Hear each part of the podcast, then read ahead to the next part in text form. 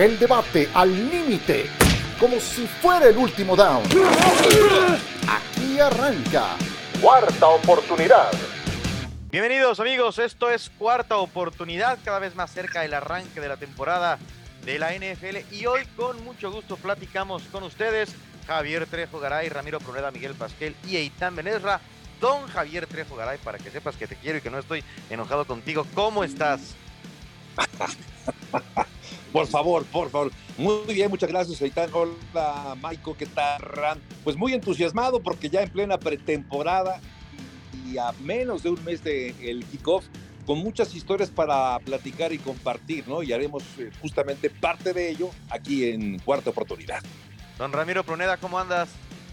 Bien, bastante bien, Eitan, y digo contento porque ya estamos a menos de un mes de que empieza la temporada. La temporada ya este fin de semana va a haber mucho más juegos. La semana pasada el, juego del Salón de la Fama.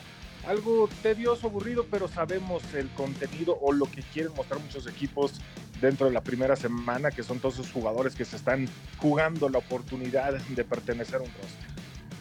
Perfecto. Don Miguel Pascal, ¿cómo estás? Están compañeros, gusto en saludarlos, todo muy bien y como lo platicamos, ya inicia menos de un mes la temporada, pero yo quiero seguir de cerca a los novatos, especialmente a Bryce Young, a CJ Stroud, que harán su debut este fin de semana en la semana 1 de la pretemporada. Así que hay mucho de qué hablar, incluyendo sus temas. Vamos a platicar de una con los dineros y los valores, los costos de las franquicias del deporte, porque de acuerdo a un estudio, los Cowboys son la franquicia más valiosa en el planeta. 9.200 millones de dólares la, valoración de los Cowboys. Luego vienen los Golden State Warriors, los Yankees y después de eso la NFL prácticamente domina con los gigantes, los Rams, los Patriots, los 49ers, los Jets. ¿Importa de algo, Javier, que los Cowboys sean el equipo más valioso o es anecdótico nada más para la escuadra de Jerry Jones? Pues pura anécdota, mi querido Itán, porque ¿cuántos años tiene del último Super Bowl ganado? Corría el año de 1997. Es más, te cuento, mis hijos no habían ni nacido digo, mis hijos, tengo cuatro hijos, pero de mis hijos chicos no habían ni nacido todavía, mucho menos los de Michael, mucho menos los tuyos o los de Ram, ¿no? Que son todavía eh, hijos y niños más chicos. Te cuento esto porque tiene mucho tiempo, tiene más de 25 años, son 26 años aproximadamente de la última vez que fue campeón. No deja de llamar la atención que un equipo sin éxitos deportivos sea la franquicia más valiosa. Bueno, también ahí están los Yankees, ¿no? Que tienen un rato que no ganan, que no ganan nada pero es de llamar la atención. Por eso para mí es estrictamente anecdótico. Claro, anecdótico y para Jerry Jones, pues buenísimo, ¿no? Que una franquicia que compró hace varios años y que le costó pues, muy barata, hoy sea la franquicia más, más valiosa. Eh, es de llamar la atención porque las cosas evidentemente no se han hecho bien, de alguna manera no se han hecho bien en el tema deportivo, en el tema económico queda claro que sí, Así que realmente es irrelevante, es irrelevante que el equipo, alguna vez llamado el equipo de América, o sea la franquicia más valiosa y que para mí, pues sigue estando lejos de poder regresar a un Super Bowl, ¿no? Ahora, Michael, son los más valiosos y también siguen siendo los que marcan pauta en audiencia. Sí es un equipo que, que, se cuece aparte en el tema de relevancia. 100%. A ver, aquí si vemos el listado, hay equipos como Washington, como Chicago, bueno, Washington. Nada, hace mucho, pero. Pero Washington porque lo acaban de vender, ¿no, Michael? O sea, porque vale eso porque acaban de pagar no, eso. pero si vemos la lista de los últimos 10 años, hace 10 años Washington, Washington, no, Javo, es que es una realidad. Washington hace 10 años era de los 5, 4 más valiosos. Hoy es el sexto.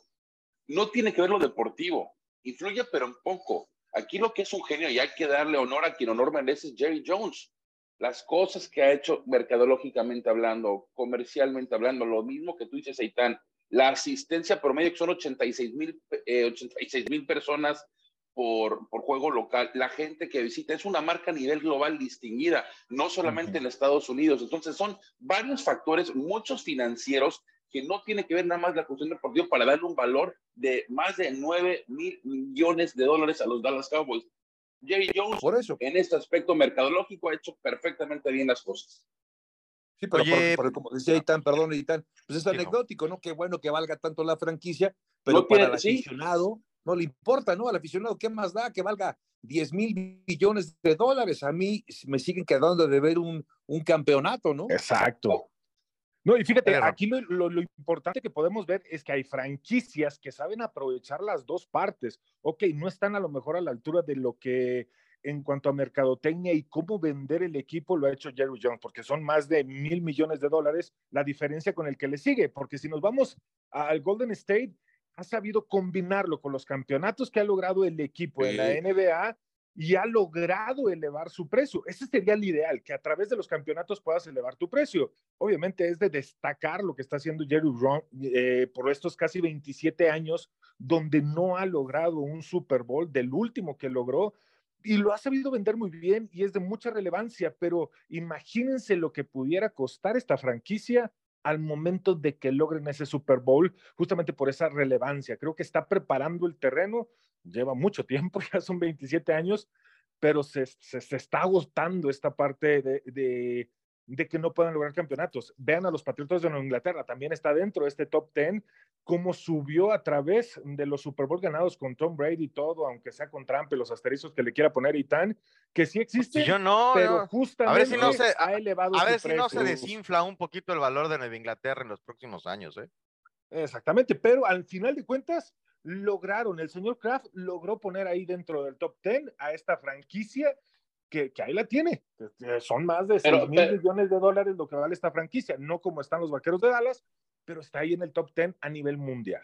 Pero compañeros, insisto, hay que ver el top 10, fíjense, Dallas, dos, los gigantes de Nueva York, los Rams, el número 3, Patriotas 4, San Francisco 5, Jets 6, Washington 7, Chicago 8, Filadelfia 9, Las Vegas 10.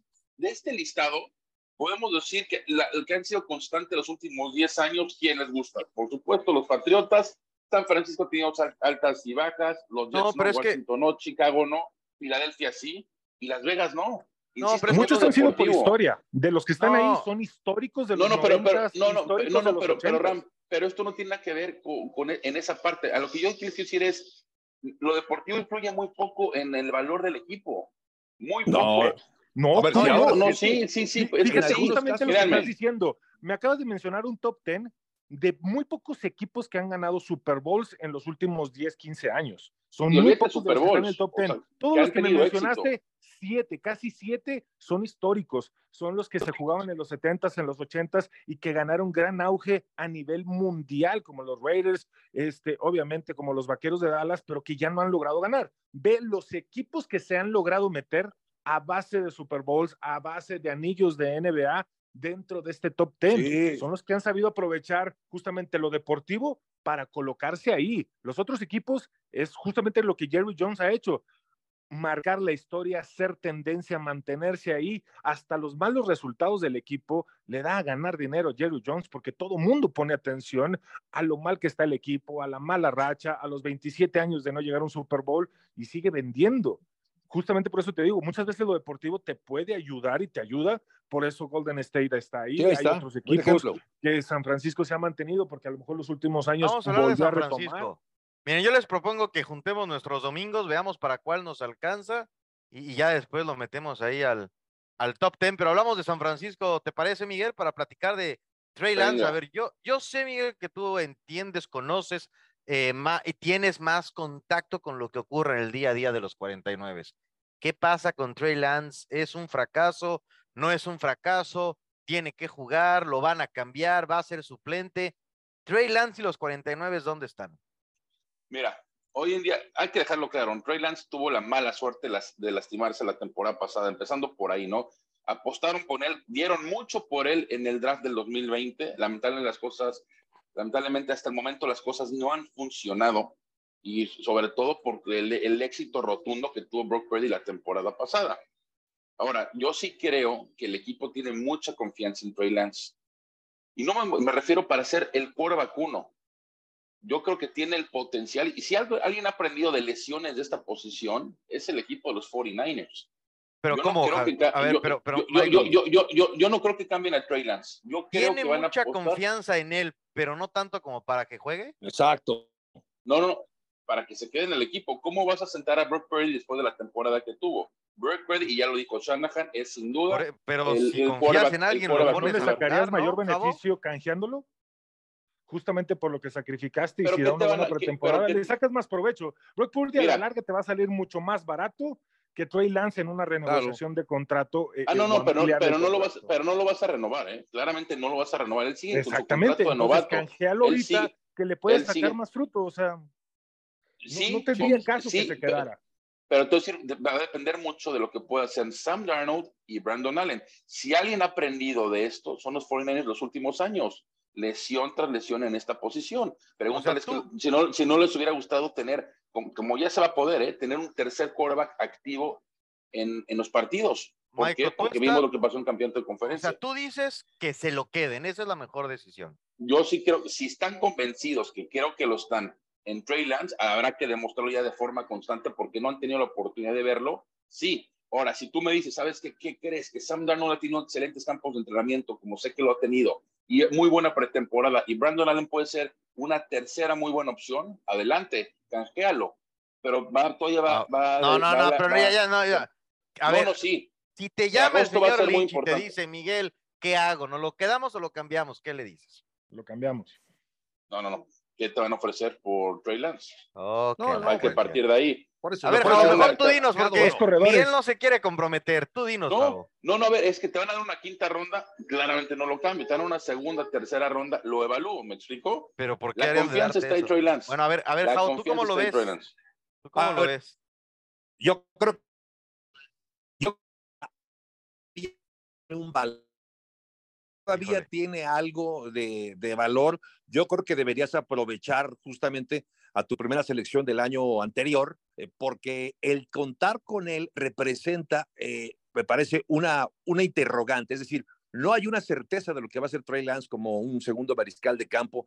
Tienes ahí otros como Sam Darnold, igual una, una lubrera, pero es un hombre que tiene más experiencia y es un jugador que se parece más en su forma de juego a lo que te ofrece Brock Purdy. Es decir, tener a dos jugadores que juegan de manera diferente. Ahí coincido con, con, con, con Javo de que no es el coreback que tú tienes para tu sistema. Tienes a Brock Purdy, que era lo que más se asimilaba en su momento a lo que tenía con Jimmy Garoppolo. Entonces, justamente dices, ok, lo uso, funcionó mucho mejor el equipo. Tú tenías que cambiar completamente el plan de juego cuando estaba Trey Lance y lo vimos en el inicio de la temporada, lo arriesgaste mucho y tuvo la lesión que tuvo. Fuera y detrás de él está Sam Darnold, otro jugador, otro coreback que es de bolsillo. Trey Lance no. Son dos sistemas completamente diferentes. Yo creo que es el momento de canjearlo. Es más, te pueden dar dos corredores con Trey Lance, aunque no ha demostrado nada. Ah, corredores, dos corredores y unas papitas, o sea, pues, ¿eso qué? Ándale, y, no, Ram, ¿qué pasó? No, Corredores, no, o sea, no, mejor dame un pateador, o sea, pero bueno, a ver, entonces. No, pero acuérdate que también ha tenido San Francisco problemas con los corredores, han sido demasiadas lesiones, no solamente el corebacks, corredores. Hasta ha tenido que ser el corredor titular de pero los de San Francisco en varias ocasiones. Todos van entonces con Brock Purdy titular. ¿Estoy, entendí bien? Sí, sin duda. Mi pregunta para ustedes es, a ver, Miguel, a ver si esta sí quiere responder, porque, híjole, como que, como que retraso de juego y tiempo. Con Brock Purdy, con la combinación Brock Purdy, Sam Darnold, los 49, ¿pueden ganar el Super Bowl en tu opinión? Sin duda. Pero por supuesto, por eso son los favoritos en la conferencia nacional. Fuertes declaraciones. Sí, Javier ver, Trejo no con esa dupla. Llegar sí, ganarlo no sé. no, yo creo que sigue siendo un, equipo muy competitivo, es un equipo contendiente, porque además eh, la caballada está flaca en la conferencia. Digo, flaca es eh, relativo, pues. Cuando ves a, equipos eh, contendientes en la americana, encuentras más material. En la nacional, ¿a quién vas a poner? Yo sé que es quizás no el momento para hacer pronósticos. Bueno, ya estamos en pretemporada. ¿Pero le ganaría a Filadelfia? ¿San Francisco le gana a Filadelfia? Son los dos favoritos, los dos claros favoritos para llegar al Super Bowl. Yo, creo que sí, yo creo que sí, con Brock Purdy, obviamente, ¿no? Este, sí, yo pondría a, San Francisco como candidato a llegar por lo menos a una ronda divisional, por lo menos a San Francisco. Cualquier cosa que no sea eso, para mí sería una sorpresa. Ahora, ¿qué, qué evaluación hay que hacer entonces del coach Shanahan y de John Lynch si termina por nunca ser trascendente Trey Lance, porque le costó a los 49 draftearlos. ¿Es algo que hay que también ponderar en su evaluación o no? Sí, fíjate, y aquí lo, aquí lo voy a decir yo. Sí es una evaluación que podría decirse que es mala por todo lo que arriesgaron y que no funcionó el jugador. Pero al final de cuentas, con alguien mucho más barato como Brock Purdy, que escogieron el año pasado, lograron el objetivo de llegar a los playoffs y hacer un muy buen papel. Y literal, lo que sucedió fue por una lesión, ya no pudieron competir y llegar más lejos por la lesión de Brock Purdy. Hasta cierto punto, el hecho de llegar a los playoffs, de haber hecho como lo hicieron con este novato, salva ese trabajo mal hecho de lo que hicieron con Trey Lance, porque no ha demostrado. Tiene cualidades, sí, pero entre que lesiones y no creo que vaya a dar el estirón, porque eso lo tiene muy retrasado en cuanto a vivir el nivel de juego, a tener experiencia de juego. Cabo, ¿tú cómo, cómo analizas esto que, que pagaron por tomarlo y al día de hoy pues no ha aportado con el equipo? Sí, pues a ver si es un fracaso de entrada, ¿no? Porque ya le perdiste, ya perdiste tu, tu, tu selección, eh, lo que invertiste para llevártelo, pues ha resultado un fracaso, un fracaso un poco por la mala suerte. A mí nunca me gustó Trey Lance, ¿no? De entrada, pero bueno, más allá de si me gustaba o no me gustaba, que al final Kyle Shanahan sabrá un poquito más que yo, digo yo, y por eso se lo habrán llevado, eh, al final del día... También le paga a los corredores como McCaffrey, güey, no sé. Eh. Sí, no, sí, es, es, cierto, no, sí, por supuesto que eso ha ayudado muchísimo, pero sí creo que eh, es una forma de tratar de, de, recuperar parte de lo que hiciste, es decir, ya perdiste al llevarte a Trey Lance justo por, por la inversión que hiciste, trata de recuperar algo. ¿Cómo lo recuperas? Bueno, ponlo en el mercado, quién se lo quiere llevar y recupero algo de lo que invertí, apuesto por el Brock Purdy y tengo ahí a Sam Darnold y eventualmente necesitarás un reemplazo para Pordy porque Sam Darnold tampoco te va a dar mucho más. Pero Jabo, Jabo, Jabo. A, ver, Michael, yo tengo una pregunta para ti, tengo una pregunta para ti antes de ir a pausa. Semana uno, ¿cómo va a estar acomodado el orden de corebacks de los 49 de San Francisco? Brock Purdy, Trey Lance, Sam Darnold. No. Ok, interesante. Entonces, a ver, es que, sí. Venga, hay que ir a pausa, pero cuéntanos, cuéntanos. Sí, no, yo, a ver, es que es válido lo que están mencionando todos, pero por eso agosto es sumamente importante. Campos de entrenamiento y pretemporada. ¿De qué sirve si cambias a Lance si no estás convencido, no estás viendo en Sam Darnold y en Brandon Allen? Ok, te da una tercera ronda. Por, ¿Y quién va a ser tu suplente? ¿No tienes ya el ejemplo perfecto de lo que sucedió la temporada anterior? Pero qué certeza te ofrece Trey Lance si no ha jugado. No es garantía Trey Lance. Exacto, no, no, es garantía Trey Lance no sabemos, la muestra es mínima y tú tienes que pues estar Por eso, porque no lo sabemos, ¿qué te vas a arriesgar? ¿A un Sam Darnold o a un Trey Lance que lleva tres años en tu equipo y no te ha demostrado absolutamente nada? Si cuando entró se lesionó y los que han entrado, pues los números han sido muy pobres. Sam Darnold eh. sí ha tenido muy malos números, pero también ha tenido juegos muy buenos, destellos o garbanzos de libra, como sea, pero Sam Darnold tiene algo de experiencia ya en el terreno de juego. Sí, pero con un récord. rodeado de un muy buen equipo con un récord de 21-35. Por eso es importante, compañeros, insisto, la pretemporada, que Shanahan y Lynch pueden evaluar bien a sus quarterbacks, saber qué tienen, saber si se la pueden jugar como Sam Darnold como número dos y cambiar a Trey Lance o viceversa. Como lo digo, yo sí creo que ellos están convencidos que Trey Lance puede ser un sólido número dos y en base al objetivo que claramente tienen el potencial y el equipo para llegar, que es ganar el Vince Lombardi, van a apostar por Trey Lance, yo creo, para quedarse con el número dos. Bueno, vamos a la pausa. Yo voy a dejar para otro programa esta pregunta. ¿Qué pasa si Brock Purdy no termina por repetir lo que hizo en su primera temporada? Está muy bueno el tema, está muy interesante el tema y este tipo de plática seguro que es la que están teniendo coach y gerente general de los 49. Vamos a pausa, regresamos a cuarta oportunidad. Pasión, determinación y constancia es lo que te hace campeón y mantiene tu actitud de ride or die baby. eBay Motors tiene lo que necesitas para darle mantenimiento a tu vehículo y para llegar hasta el rendimiento máximo. Desde sobrealimentadores, sistemas de sonido, tubos de escape, luces LED y más. Si buscas velocidad, potencia o estilo, lo encontrarás todo en eBay Motors. Con más de 122 millones de piezas, siempre encontrarás justo lo que buscas. Y con Guaranteed Fit de eBay, tienes la garantía de que tu pieza quede perfectamente a la primera o se te devuelve tu dinero. Porque con eBay Motors, quemas llantas y no tu dinero. Con las piezas que buscas, a los precios que quieres, tu auto se convertirá en el MVP que te dará el triunfo. eBay Motors. ebaymotors.com Solo para artículos elegibles se aplican restricciones. Estamos con Josh Allen, quarterback de los Buffalo Bills y uno de los mejores jugadores de la NFL. Josh, cuando observas la AFC es muy dura, especialmente la AFC Este, su división. Tienen el enfrentamiento contra Aaron Rodgers en la semana 1. ¿Qué opinas de la división hasta el momento? Todos los juegos en la NFL son difíciles, um, especialmente los divisionales. Son equipos con los que juegas dos veces. Te conocen un poco um, mejor, los conocemos un poco mejor.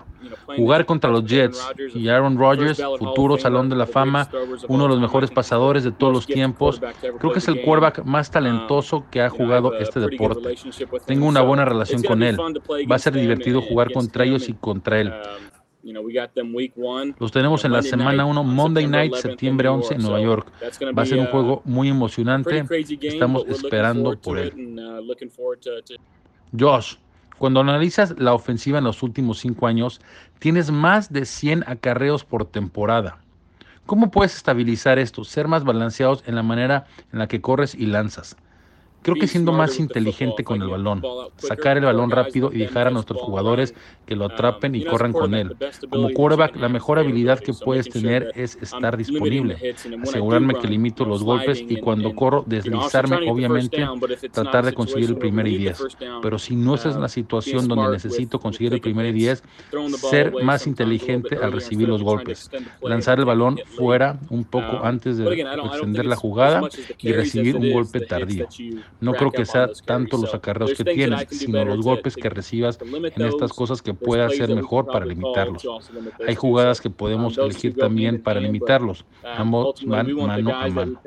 Finalmente queremos que los jugadores a los que les pagamos para atrapar y acarrear el balón lo hagan. Y a mí me pagan para lanzar el balón y entregarlo.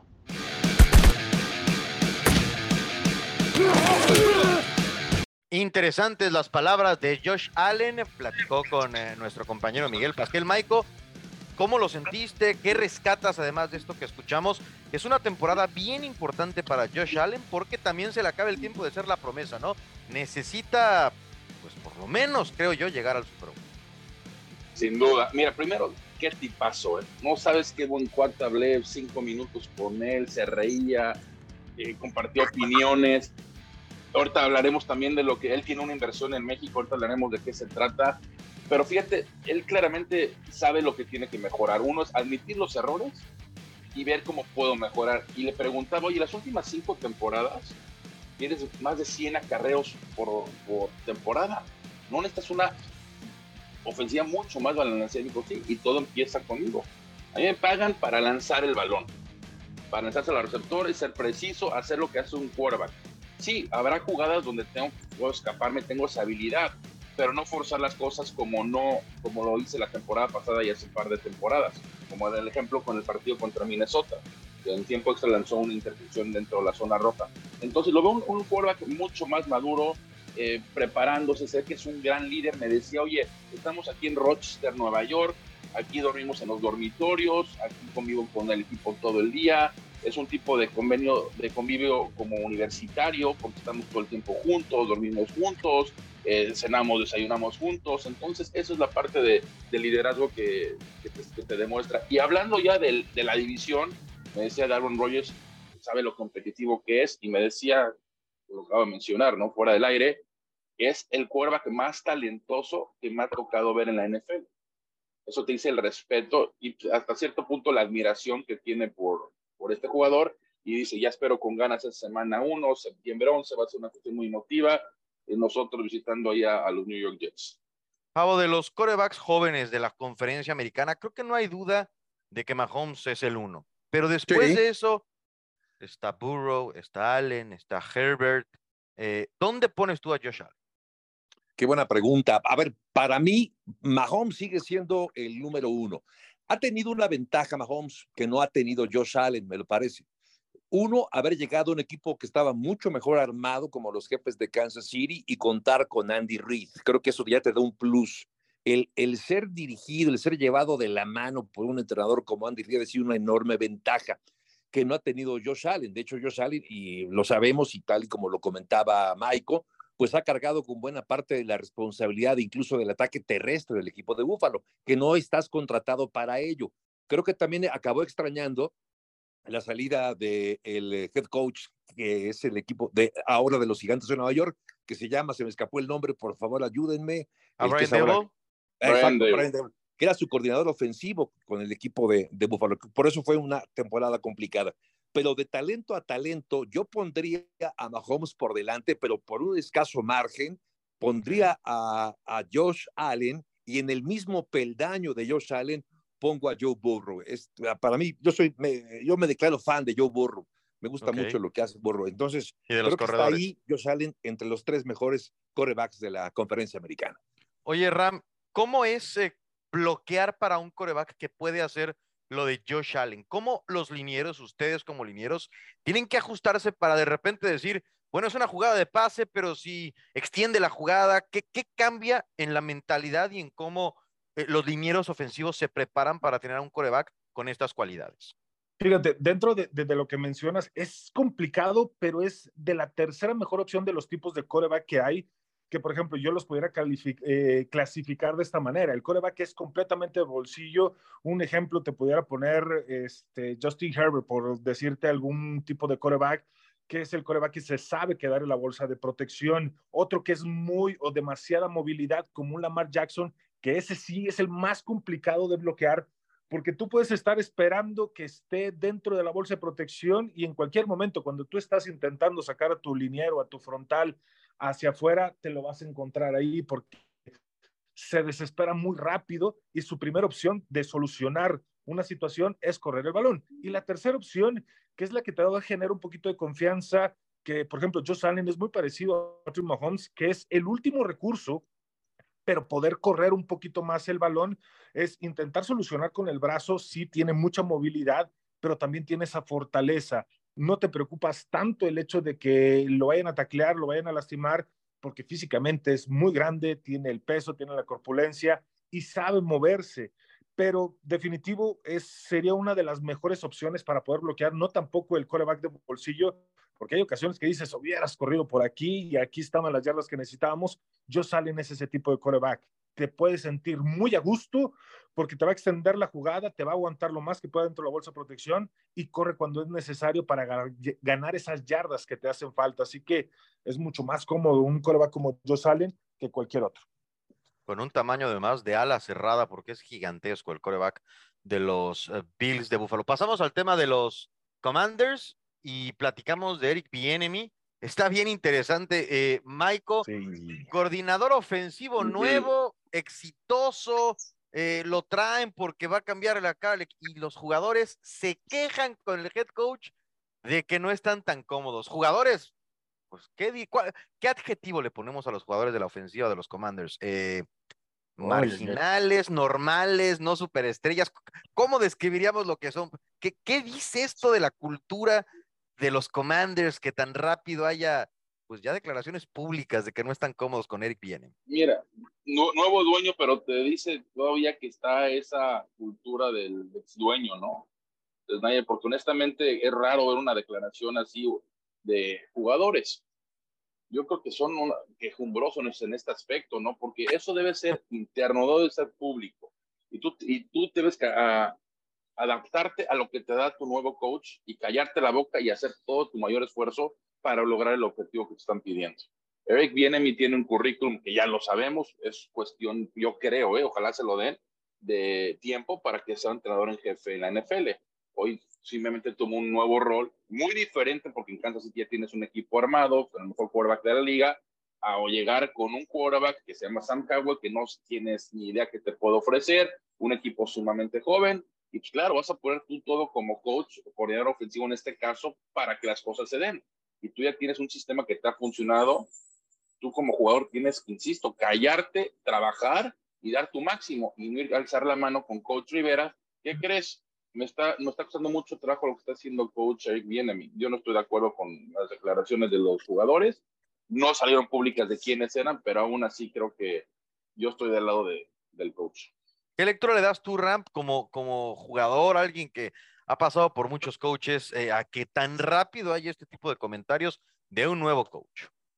creo que la verdad, justo eh, voy a coincidir con lo que dice Michael, la cultura del antiguo dueño, de cómo estaba acostumbrado el equipo, no una exigencia tal como la de Bienemi, de, de, digo, viene de un equipo que tres años está peleando por el Super Bowl con el mejor quarterback de la liga, y a lo mejor esa desesperación o frustración que tiene Bienemi de ver un equipo que tal vez tenga potencial, pero que no puede plasmar completamente su, su idea, tiene que guardar un poquito y mesurarse. No tiene que cambiar la ética de trabajo porque es justamente lo que lo llevó a ser quien es a Bienemi. Pero sí, yo aquí criticaría por completo a los jugadores. No te puedes llegar a quejar en lo absoluto. Si te están exigiendo es porque sabe que puedes tener un potencial a desarrollar. Y creo que aquí muy mal el hecho de que hayan abierto la, la mm, vaya esa comunicación de que no era tan correcta, que no estaban tan cómodos. Sí, están cometiendo un error porque están diciendo que a lo mejor no está bien hecho el trabajo de una persona que viene justamente de ganar dos Super Bowls, de, de, de, estar ahí justamente en la cima, en los playoffs, peleando constantemente ese anillo. Así que mal por los jugadores, ¿eh? no, no veo nada correcto. yo quiero preguntarte, escuchar tu opinión, pero también preguntarte, ¿qué piensas del manejo de Ron Rivera de la situación? Al final él es el que a ver, esto está bien interesante también. Muy político. Justo, justo ese es el tema, porque, a ver, evidente, coincido con ustedes, creo que la ropa sucia se lava en casa. Salir a dar declaraciones me parece absurdo, no me parece profesional hacer eso, pero aparte de todo, creo que deja mal parado a Ron Rivera, porque implica varias cosas. Una de ellas que entonces la cultura de trabajo, de disciplina, de esfuerzo, me sugiere que entonces era muy relajada con el equipo de Washington, porque si llega un hombre disciplinado, trabajador, enfocado, ganador, como es Eric Bieniemy, y no estás aprovechándolo, implica que tu, tu forma de trabajo era, insisto, más relajada, menos disciplinada, con menos esfuerzo, y que no salga Ron Rivera a hablarlo, me parece que habla muy mal de él. Creo que de, de todo esto, el que sale muy mal parado es Ron Rivera por todo esto, porque evidentemente los jugadores no están acostumbrados a que les exijan. Estás hablando de un deporte muy, muy exigente y no está respondiendo a eso, me parece mal. O sea, tache evidentemente para los jugadores, pero también para Ron Rivera, porque ¿sabes qué, queda mal parado. ¿eh? Aquí veo otro problema de liderazgo de Ron Rivera, porque antes de que se pudiera enterar Ron Rivera, debieron haber hablado los jugadores. ¿Cuál es la confianza que Ron Rivera está generando a los jugadores para que se acerquen a él? Oye, tenemos este problema, tenemos esta situación con el nuevo coordinador ofensivo, ayúdanos, no sé si nos tengamos que sentar a platicar o algo. El hecho de que se lo hayan brincado y directamente hacia la prensa dar una declaración y que Ron Rivera se entere justamente por los medios de comunicación, ahí hay algún problema de comunicación bastante grave de Ron Rivera, no creo de los jugadores, porque los jugadores muchas veces estamos expensas de qué tanta apertura, qué tanta comunicación me genera mi head coach para yo poder exigir algo. Entonces, creo que ahí sí hay un problema grave con Ron Rivera es la resaca que dejó el ex dueño. Esa es la realidad. Parte de la cultura de lo que está trabajando este, nuestros nuevos dueños para cambiar la, forma de pensar, para cambiar la ética de trabajo. Creo que les va a costar. Creo que el equipo de Washington está totalmente en una nueva etapa, una nueva, una nueva, era positiva, pero no va a ser la, la, la noche a la mañana. Esto va a llevar mínimo un par de años para que el equipo pueda o aspira a ser lo que fue en la época de los 80, principios de los 90, cuando ganaron su último Super Bowl, como cuando era el dueño Jack Cook. Que por cierto, lo sabrás bien, eh, Miguel, les contamos amigos, si no lo han leído por ahí, dijo el nuevo dueño que hasta cambiar de nombre estaba dispuesto para que todo fuera un, un borrón y cuenta nueva. A ver, estamos por terminar. ¿eh? Sí, yo también estoy de acuerdo que sería positivo. Estamos por terminar, compañeros. Antes quisiera que me contaran una historia a seguir de esta pretemporada que ahora sí comienza, como decíamos al arranque, de lleno este fin de semana. Adelante, Miguel. Yo me quedo con los novatos. Yo quiero ver a Bryce Young, CJ Stroud. Para mí, este quarterback lo tiene todo. Este quarterback de los Texans que va a debutar contra los Patriots. Pretemporada queda claro, pero por lo que he leído, está teniendo una muy buena pretemporada, buenos campos de entrenamiento. Quiero seguir de cerca a estos dos jugadores.